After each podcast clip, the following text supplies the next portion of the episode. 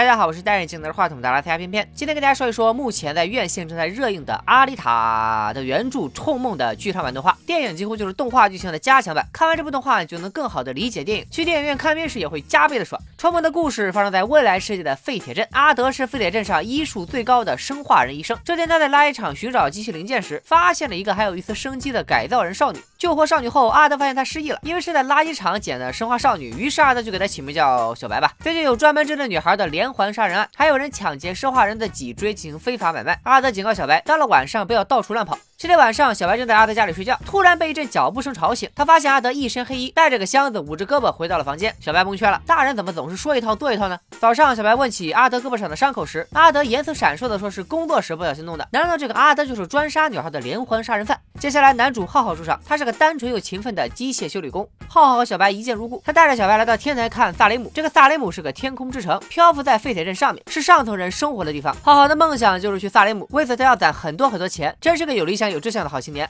实际上和萨雷姆相比，废铁镇正如其名，荒凉破败、肮脏不堪，所有人都靠着萨雷姆扔下来的垃圾为生，这是底层里的底层。住在这里的人，谁不想上去当人上人？但也有不小心掉下来的。住在这里的阿德和他的老朋友阿莲，之前两人就一起在萨雷姆工作，不知道什么原因，两人掉到了废铁镇。阿德发扬国际主义精神，开始拯救濒死的生化人；阿莲则一心只想重回萨利姆，甚至不惜牺牲肉体，结识了废铁镇上的土豪二黑。二黑旗下有个生化人决斗场，靠操盘赚黑钱。二黑表示，只要阿莲能将自己的生化人战士改造得更加厉害，他就满足阿莲的愿望，送他上天。晚上，小白又发现阿德一身黑衣出门，跟踪之下才发现阿德确实有一个隐藏身份，但不是杀连环杀人犯，而是赏金猎人，专门打击罪犯。这次他就找到了最近专门追着女孩的连环杀人犯。只见阿德拿出武器，一个阿姆斯特朗回旋喷气式，阿姆斯特朗重锤瞬间就砸下了杀人犯一号的一只胳膊，但他自己也挨了一刀。这时小白冲了过来，一拳就让杀人犯一号领了便当。此时杀人犯二号撕下斗篷，原来他就是被通缉已久的杀人狂魔大壮。阿德为了掩护小白逃跑，被大壮打倒在地。没想到小白开挂了一般，不仅一脚踹断了大壮一只胳膊，还反重力二连踹。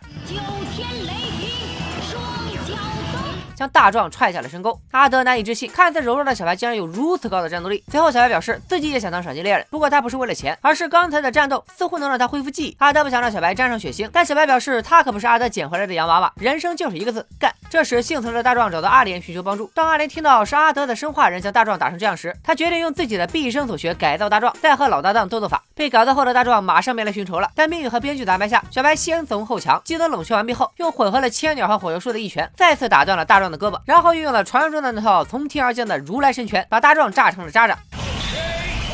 另一边，抢劫脊椎的人也露出了真面目，竟然就是单纯又勤奋的浩浩。原来二黑在三年前说过，只要浩浩攒够一千万，他就有办法送浩浩去萨雷姆。但其实浩浩去萨雷姆并不是想要过奢侈生活，他只是想去一个又高又远的地方，看看废铁镇没有的景色。为了帮助浩浩实现梦想，小白开始努力打击犯罪，赚取赏金。谁知道浩浩在骗生化人抢劫脊椎时，不幸中了圈套，被赏金猎人抓了个正着。不仅搭档挂了，自己的身份也暴露，只能开始逃亡。小白这边得知心上人被通缉后，伤心欲绝的找到了浩浩。浩浩不想连累小白，劝他离开自己。这是小白一个史上最强壁咚。浩浩立马吓得表白，吻上了小白。二黑得知打败改造大壮的小白如此厉害后，想让阿莲找到小白，让他到自己的生化人决斗场战斗。阿莲找到了小白和浩浩，但他并没有通知二黑，而是偷偷的在外面听两人对话。小白为了帮浩浩实现梦想，愿意将自己赚到的赏金给浩浩，让他凑齐一千万，然后自己再从头赚起去天上找浩浩。旁边的阿莲也想起了自己和阿德的幸福回忆，原来他们俩曾经也是一对恋人。被小白和浩浩感动的阿莲想成全他们。这时一位赏金猎人出现，一刀砍倒了浩浩。小白一招空手接白刃后，想放电击倒对方，但这点小电流根本没用。关键时刻，小白看到天空乌云密布，然后一拳将电流打入了赏金猎人体内。在电流的吸引下，赏金猎人瞬间被闪电劈成了渣渣。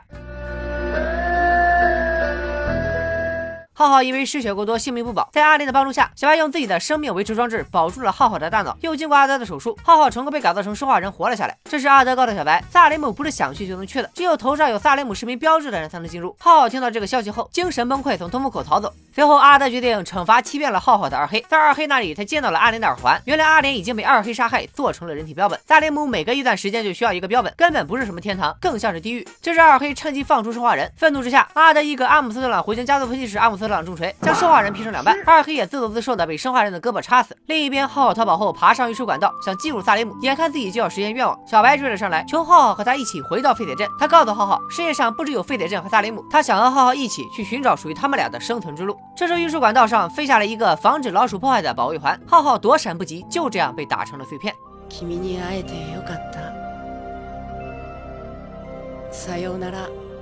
动画版的故事到此戛然而止。比起原作漫画和电影版，《超梦 OVA》的剧情节奏更快，气氛更为压抑，但相应也缺乏了更多细节，情感的渲染力度也减弱了不少。如果你看完这期节目对阿丽塔产生了兴趣，偏偏还是建议去电影院感受一下。虽然剧情有些套路，但是战斗和特效确实是蛮爽的。这期就说这里吧，拜了个拜。